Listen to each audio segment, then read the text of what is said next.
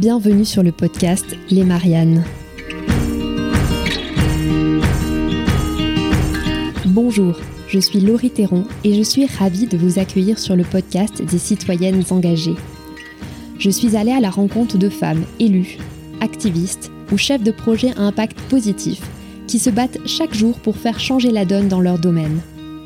De leur rêve de changement à leur plan d'action jusqu'à l'euphorie des victoires ou aux échecs dont il faut se relever, elles nous feront partager avec humilité et sincérité leur expérience de femmes engagées. Au fil des épisodes, vous serez, je l'espère, revigorés par l'audace, la détermination, la colère et la force de mes invités. Bienvenue dans l'univers des Mariannes.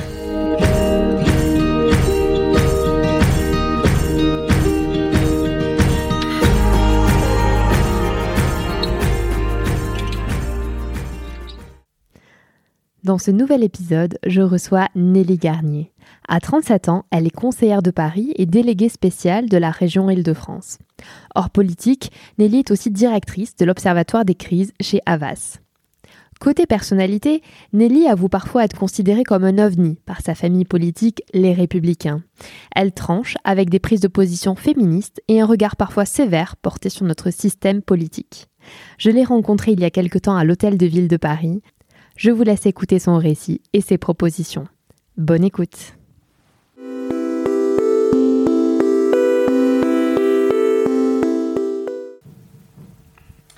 Bonjour Nelly Garnier. Bonjour. Alors nous sommes euh, à l'hôtel de ville de Paris, dans votre bureau. Vous avez euh, fait votre entrée à l'hôtel de ville euh, en 2020, puisque vous avez été élu au Conseil de Paris à cette occasion-là. Et l'année suivante, vous avez fait votre entrée au Conseil régional d'Île-de-France. Vous avez passé 15 ans en politique, à occuper plusieurs rôles, vous allez nous en reparler. mes premières questions, j'aimerais savoir, justement en 2020, quand vous avez fait votre entrée ici, qu'est-ce que vous avez ressenti? Moi, ça fait. Euh, c'est vrai que j'ai eu un peu le virus de la politique euh, un peu par hasard, en acceptant d'être stagiaire d'Emmanuel Mignon pendant la campagne de Nicolas Sarkozy en 2007, ce qui était une campagne exceptionnelle. J'ai trouvé que c'était voilà extrêmement exaltant. Après, j'ai eu des postes de collaboratrice, j'ai milité, j'ai milité à Paris. Et puis, euh, il y a des moments où je m'en suis un peu détournée parce que j'avais été déçue, parce que je voyais que c'était très compliqué d'être élue.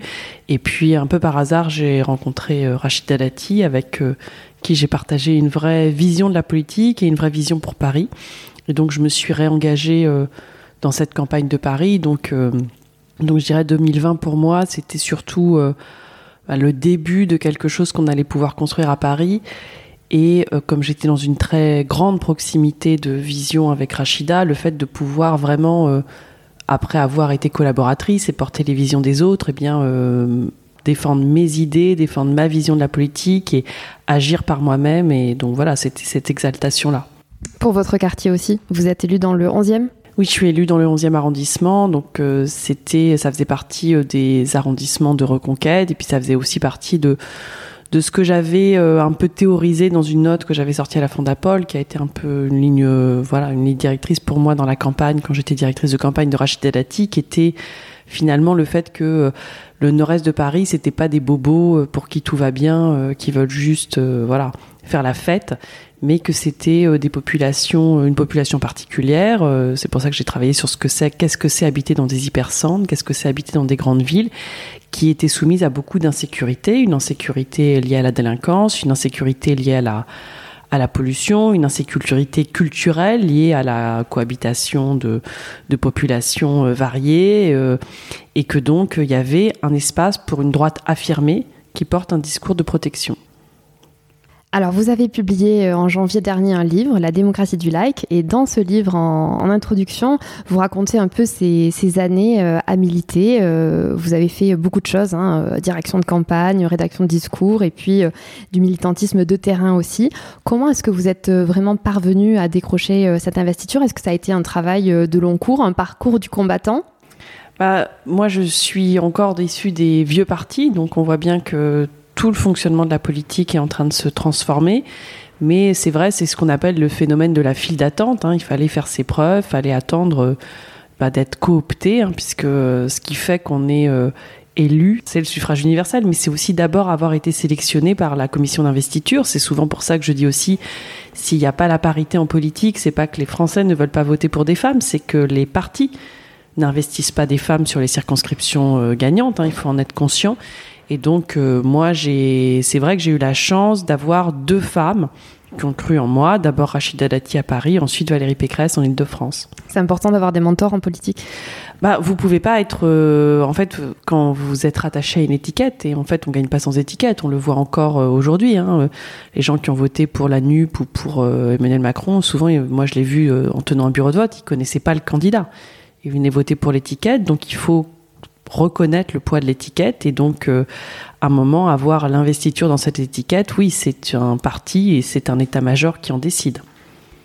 Alors on va revenir euh, à ce livre, La démocratie du like, un essai dans lequel vous analysez le rapport houleux euh, entre la démocratie représentative et les plateformes numériques, les réseaux sociaux.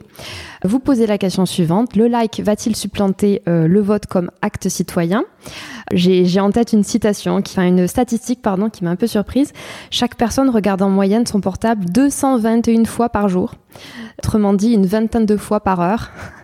Euh, c'est assez dingue. Et en même temps, euh, l'abstention s'installe durablement en France. Quelle est votre analyse sur ce phénomène justement de, de vases communicants bah, moi, moi c'est vrai que pourquoi je raconte un peu mon parcours au début, parce que je dis finalement j'ai beaucoup bataillé quand même pour être élu.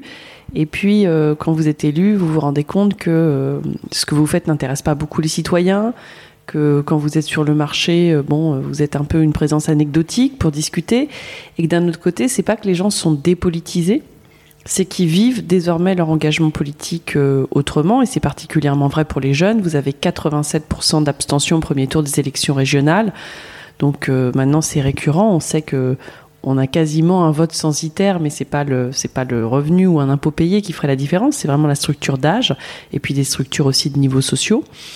Et donc, euh, je me disais pourquoi, euh, pourquoi ces gens sont euh, intéressés par la politique, s'expriment sur des questions politiques toute la journée sur Internet, mais ne se, se détournent des urnes. C'était un peu ça que je voulais comprendre. Et pour le comprendre, je suis allée à leur rencontre, j'ai été explorer ce monde-là qu'on connaît toujours de manière parcellaire, parce qu'on le connaît via les plateformes qu'on utilise, nos propres usages. Et donc là, j'ai voulu avoir une étude un peu plus poussée. Oui, votre étude est assez euh, fouillée. Vous faites référence à pas mal d'influenceurs euh, qu'on découvre aussi à la lecture de ce livre. Et donc, pourquoi, selon vous, les citoyens ont délaissé euh, la démocratie représentative au profit de cette démocratie du like alors, parce que je pense que il y avait un problème de représentation et ce que j'essaye de montrer, enfin en tout cas ce qui m'est apparu au cours de cette enquête, si je puis dire, c'est que finalement, euh, les réseaux sociaux, ça a ouvert une, bataille autour de la parole. C'est-à-dire qu'avant, c'était un petit cercle de personnes qui avaient accès à la parole publique. C'était les journalistes, c'était les politiques, c'était les universitaires, c'était euh, l'intelligentsia. Et euh, avec les réseaux sociaux, c'est un peu la parole du tout venant qui est entrée dans l'espace public. Et donc finalement, ça a créé une aspiration à rentrer dans le débat public, ça a créé une nouvelle lutte de pouvoir. Et donc ça a mis en avant peut-être plus qu'auparavant encore le décalage entre ce que pouvaient être les élites intellectuelles, politiques, euh, médiatiques et euh, ce que pense la population. Et c'est pour ça que je dis c'est pas probablement par hasard si la première irruption d'Internet dans une campagne électorale, c'est le référendum de 2005 avec la figure d'Étienne Chouard qui publie une tribune pour le non-référendum qui viralise, alors même qu'à l'époque, toutes les élites sont pour le oui et considèrent comme acquis que les Français vont voter pour le oui. Et au final, ça a montré que non, le non était, était majoritaire et donc c'est cette tension-là qu'on est en train de vivre. C'est-à-dire que ça a réinterrogé la démocratie. Est-ce que la démocratie, ben, c'est un gouvernement d'experts qui va convaincre les masses ou est-ce que la démocratie, c'est l'égale dignité de toutes les paroles dans l'espace public?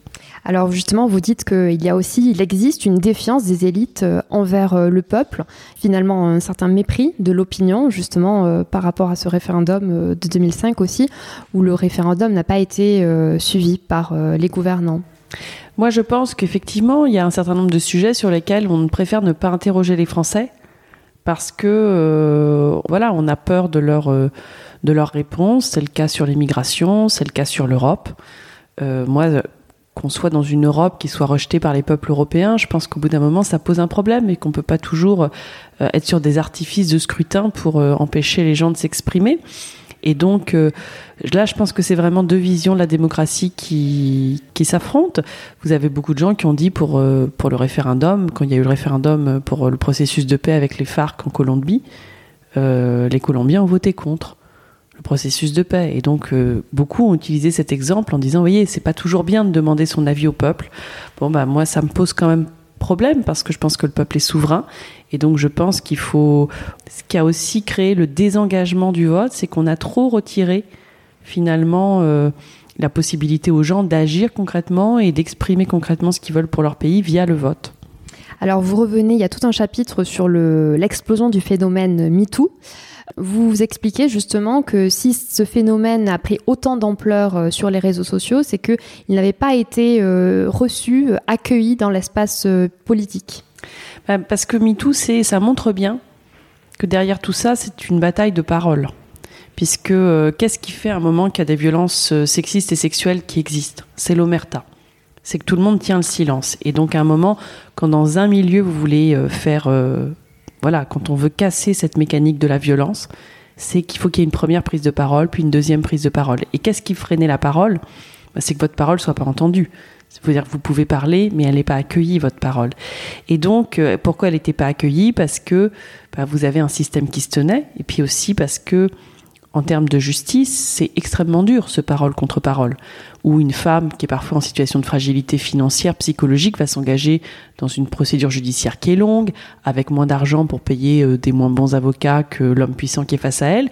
Et ce qui est très intéressant euh, dans le phénomène MeToo, c'est que finalement la parole d'un homme puissant bah, s'est vue, euh, vu être confrontée à la parole de millions d'anonymes, de voix anonymes qui venaient rééquilibrer la différence de, statut entre les deux. Et donc, euh, voilà, c'est un phénomène assez extraordinaire, MeToo, qui, je pense, n'aurait pas existé sans ces plateformes, sans les réseaux sociaux et sans la, je dirais, la capacité d'expression non filtrée et de coalition de témoignages anonymes, ou pas, que ça a permis. Alors justement, on va faire une transition euh, bien choisie. Euh, on le voit hein, dans l'actualité, les affaires euh, se succèdent. De nombreux hommes politiques sont accusés de violence dans l'exercice de leurs fonctions. Chaque parti a une procédure ou non en cas de signalement de certains faits. On voit bien que ce système a des failles. Vous avez parlé de l'omerta. pourquoi cette loi du silence règne à ce point dans le milieu politique? Bah Parce que le milieu politique, c'est un milieu très concurrentiel. Vous êtes en permanence euh, en train de penser que vous allez être déstabilisé. Vous êtes en, compétition permanente. Vous n'êtes jamais établi dans le pouvoir. Vous êtes toujours menacé dans le pouvoir. Donc, euh, quand il y a une affaire qui arrive, bah, le réflexe du groupe, et jusqu'à présent tout l'a montré, le réflexe du groupe, c'est toujours de se dire on va d'abord se protéger comme groupe avant de prendre le risque de se déstabiliser en accueillant la parole d'une potentielle victime. Et finalement, quand ils accueillent la parole d'une victime, c'est que le risque de déstabilisation par une crise médiatique est, plus grand encore.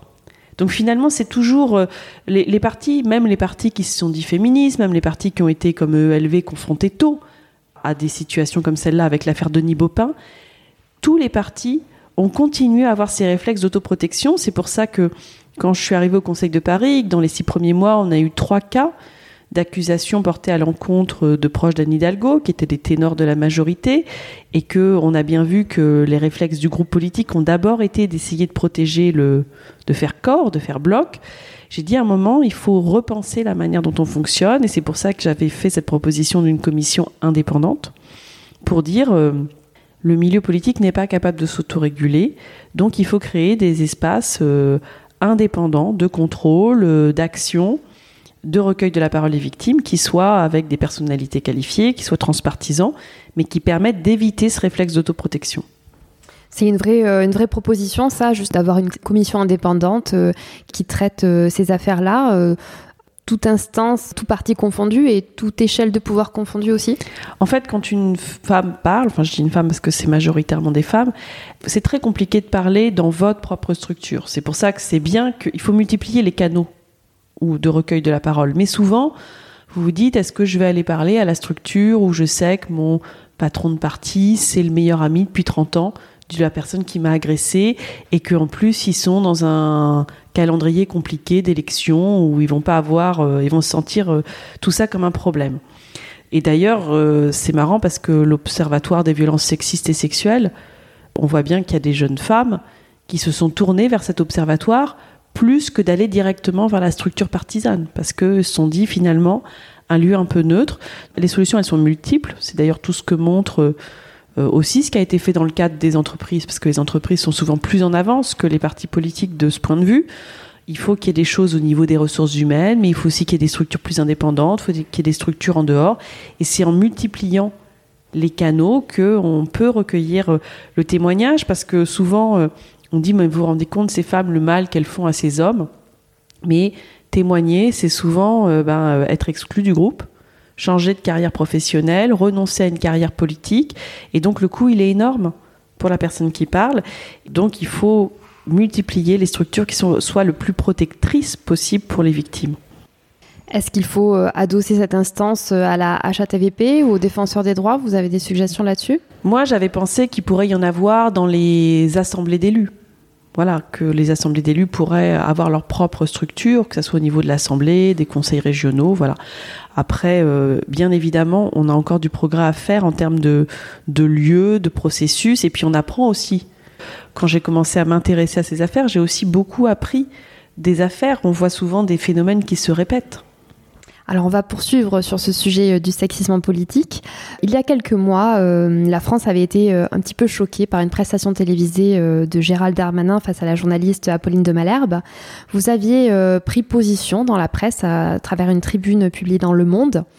Comment cette prise de position a-t-elle été reçue par votre famille politique? Alors déjà, j'en avais parlé à personne avant. Le Monde m'avait donné 24 heures pour réfléchir en me disant, vous savez, aller, euh, je dirais, être dans une critique aussi forte euh, de quelqu'un d'aussi important, c'est pas anodin. Donc il m'avait dit peut-être parlez-en à vos parents, réfléchissez. Il m'avait donné 24 heures.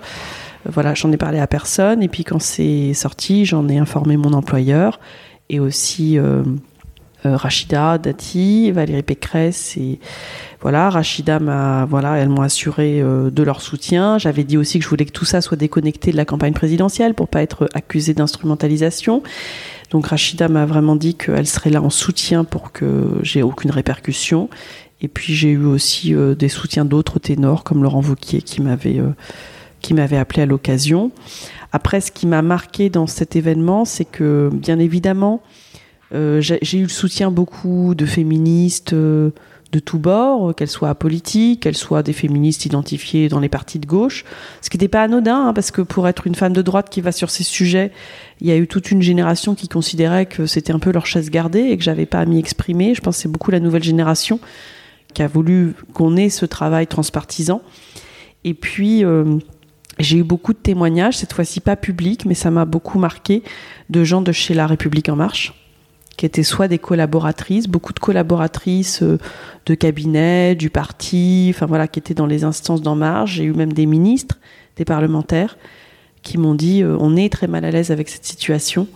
C'est pas ce qu'on veut défendre, euh, c'est pas nos valeurs et, et donc euh, merci de l'avoir fait et on mesure le courage qu'il faut.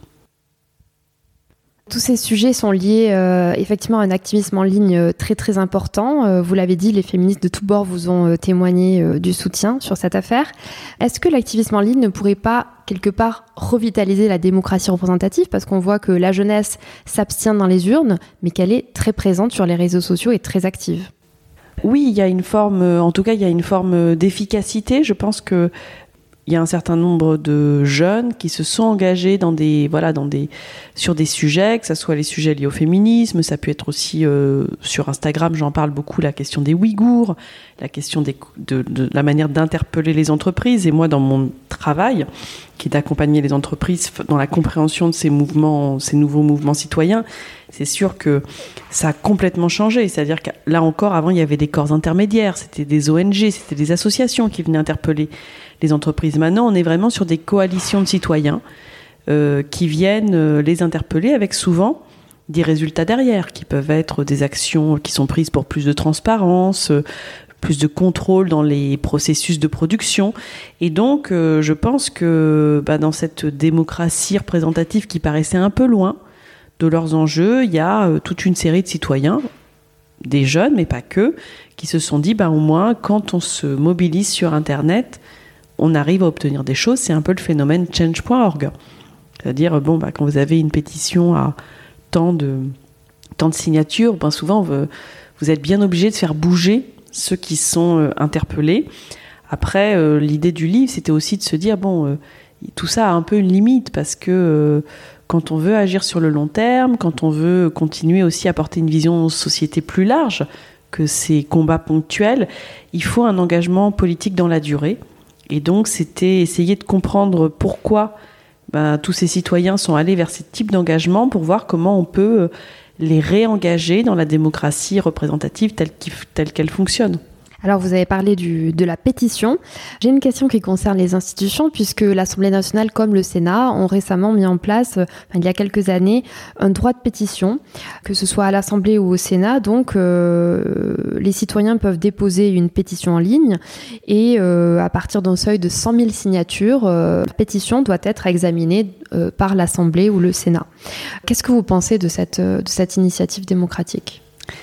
Je pense que les gens ne se satisfont plus de donner leur pouvoir à quelqu'un pour cinq ans et sans euh, qu'on vienne leur redemander ce qu'ils pensent. Donc euh, il faut, euh, faut faire évoluer la Ve République en y intégrant plus, plus d'immédiateté, plus de démocratie directe. Et je pense que les solutions, elles ne sont pas uniques, elles sont multiples. Moi, je suis assez favorable à un recours euh, au référendum plus fréquent, qui soit pas un référendum de destitution, parce qu'on a l'idée que le référendum, les gens ne répondent jamais à la question posée, parce qu'on en fait tellement peu que ça devient finalement une réélection de mi-mandat. Mais des référendums sur des questions précises, euh, qui en appellent vraiment à la souveraineté du peuple. Ça peut être aussi euh, ce type de voilà, ce type de processus des pétitions ou voilà même le RIC hein, qui était un peu le fonctionnement de, se dire quand on a un certain nombre de personnes qui soulèvent un problème on le soumet euh, au vote des citoyens. Ça peut être aussi euh, des démarches consultatives plus fréquentes sur des vrais sujets dont on accepte les résultats. Euh, je pense que vous voyez à Paris sur des problématiques comme la mobilité comme la question de l'usage du périphérique, comme l'a fait Valérie Pécresse en, lançant une consultation en ligne pour savoir ce que les franciliens pensaient du périphérique, puisqu'ils l'utilisent euh, tous, ou euh, on pourrait le penser notamment à la question de la drogue, hein, du crack à Paris, qui est quand même un sujet qui impacte tellement la vie des gens, leur quotidien, leur sécurité, et puis aussi une problématique de santé publique, que je trouve que sur ces sujets-là, on pourrait avoir des vraies consultations. Moi, ce que je regrette, c'est que euh, on, a dévoyé la démarche de démocratie participative, qui n'était pas une mauvaise idée en soi. Mais aujourd'hui, la démocratie participative, euh, vous dites aux gens, bah, écoutez, dans le square, vous voulez quoi Un abri à hérissons ou un hôtel à insectes? Bon, ça, euh, ils vont pas se bouger pour y répondre. Mais par contre, leur dire, voilà, dans votre quartier, comment on règle ce problème-là? Là, je pense que si c'est un vrai problème pour eux, comme j'ai parlé du crack, comme la mobilité ou d'autres choses, comme des problématiques fortes de délinquance, là, je pense qu'ils auront un mot à dire. Alors, euh, les réseaux sociaux, on l'a dit, euh, sont des, des, vecteurs assez puissants. Dans votre livre, vous parlez aussi de la question de leur régulation. Vous évoquez la censure aléatoire sur Instagram, euh, sur Twitter ou sur Facebook avec des systèmes de shadow ban. Est-ce que ces modes de fonctionnement basés sur les signalements des utilisateurs entre eux posent problème et comment est-ce qu'on peut s'attaquer à des géants comme Meta?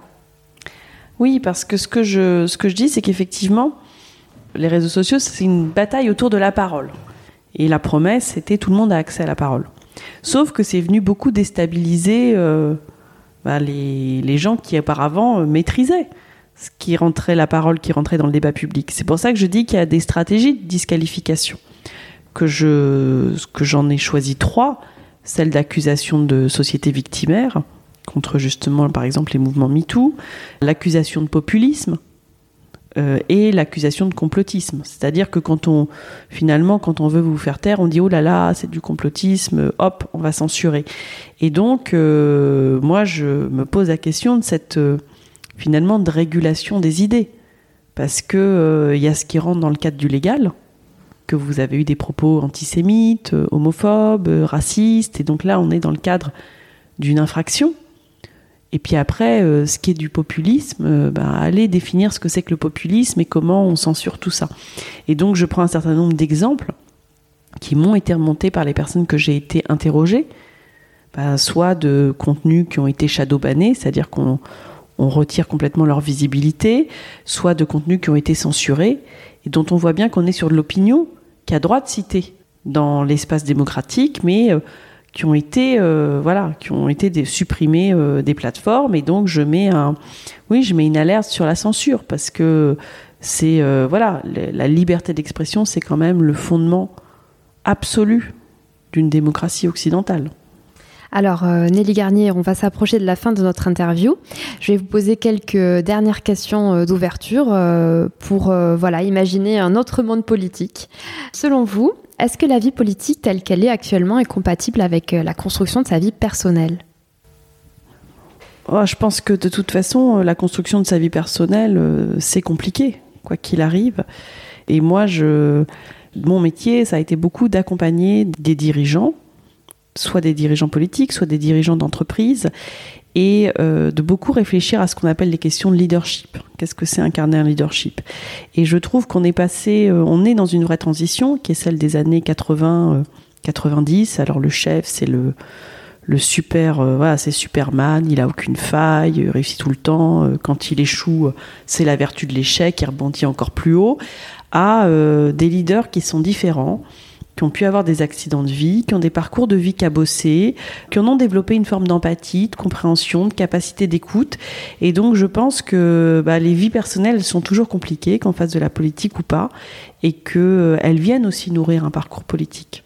Et donc, euh, souvent, quand vous avez, on dit, oh là là, euh, oui, c'est vrai que la vie politique, c'est un monde dur, parce que c'est un monde très concurrentiel. Donc, un monde qui est très concurrentiel, ben on vous donne des petits coups pour euh, essayer de faire de la place. Mais euh, d'un autre côté, moi, je trouve que les difficultés que j'ai pu avoir dans ma vie, personnelle comme politique, ça a nourri ma sensibilité aussi à ce que me remontent euh, les citoyens auxquels je parle tous les jours.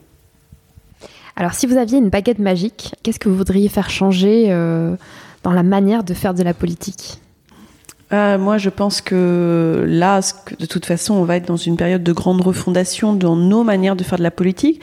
Je pense qu'il faut que les partis se réinterrogent. Je pense qu'on a besoin de partis. Je pense que les partis euh, se sont énormément affaiblis de leur, euh, voilà, de leur enfermement sur eux-mêmes, de leur fonctionnement en vase clos, du fait de se fonctionner comme un syndicat d'élus, quoi, qui, est toujours en train de s'occuper de lui-même et peut-être pas assez ouvert sur la société. Et d'un autre côté, euh, ben, je je crois pas non plus à, ces phénomènes de vagues où euh, un mouvement chasse un autre et donc on n'inscrit rien dans la durée. Moi, j'ai commencé, quand j'ai milité, j'ai commencé à militer avec des militants euh, qui ont fait 40 ans de terrain acharnés, en connaissant parfaitement les problématiques locales, en ayant des gros réseaux dans, dans leur quartier. Et ça, c'est quand même ce qui nourrit le lien social. Donc, euh, à la fois, bon, les partis, euh, je peux être critique contre eux, mais d'un autre côté, je ne crois pas aux effets de d'une start-up nation politique euh, qui serait des vagues sans engagement dans la durée. Quel message est-ce que vous aimeriez envoyer aux jeunes activistes justement qui sont uniquement en ligne et qui, qui se sont éloignés des partis justement? Bah, D'inscrire, de trouver justement, de passer à de l'action politique moi, bon, souvent on m'a dit que j'étais un ovni dans les Républicains, mais euh, quand même, euh, j'existe. Voilà, je pense que euh, qu'il y ait beaucoup d'ovnis, c'est pas grave. Dans les partis, ça les fera bouger, mais qu'ils aillent, voilà, qu'ils aillent engager leur action dans la durée, dans le, dans la difficulté aussi du compromis, du travail dans, les, dans les institutions politiques, parce que bon, sinon c'est de l'activisme de canapé, quoi. Alors, euh, dernière euh, question pour finir sur une touche euh, un petit peu plus audacieuse. quelle est votre astuce pour répondre à un commentaire sexiste que vous recevez, que ce soit un petit compliment empoisonné ou, ou un petit propos déplacé? Est-ce que vous avez une répartie particulière? Ah, Moi, je pense que sur ces sujets-là, l'agressivité ou le conflit, ça ne fait pas bouger les choses. Donc si j'ai face à moi quelqu'un où je me dis bon de toute façon il est buté dans sa, je ne réagis pas. Mais par contre ce qui m'intéresse c'est si je peux ouvrir un dialogue qui fait réfléchir autrement. Quelqu'un l'autre jour qui m'a fait la remarque sur euh, les femmes bien enfin qui, qui n'acceptent plus la galanterie quand on les laisse passer la première ou quand on leur tient la porte il m'a dit vraiment cette génération et j'ai dit mais parce qu'il venait d'avoir ça avec une, une collègue je lui ai dit écoute juste pose-toi la question de pourquoi elle, a cette sensibilité à ce qu'elle vit comme quelque chose qui marque une différence entre l'homme et la femme sur son lieu de travail. Parce qu'en soi, c'est assez anodin de rentrer dans l'ascenseur ou de, je dirais, de tenir la porte. Mais je dis, si elle a cette sensibilité exacerbée sur ce sujet, c'est probablement que dans son quotidien au travail, elle ne vit pas l'égalité, où elle a vécu des choses comme qui était un moyen de montrer qu'il y avait un ascendant de l'homme sur la femme. Et bon, il m'a écouté et donc euh, ça a ouvert un dialogue. Après, euh, je pense que sinon, bah, moi souvent je laisse passer. En fait, j'ai encore une dernière question. Sur les Marianne, on aime beaucoup les associations. Est-ce que vous avez une association en coup de cœur à laquelle euh, vous pensez?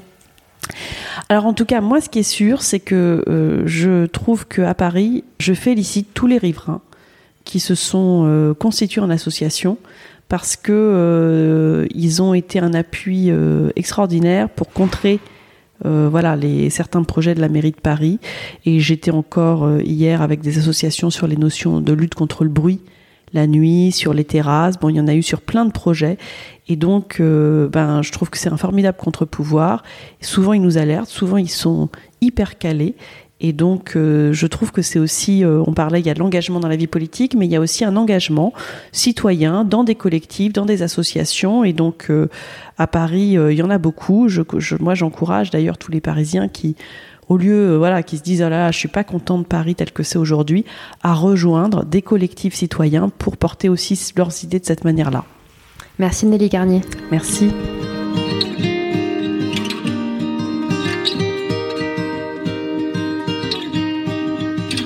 Merci pour votre écoute engagée.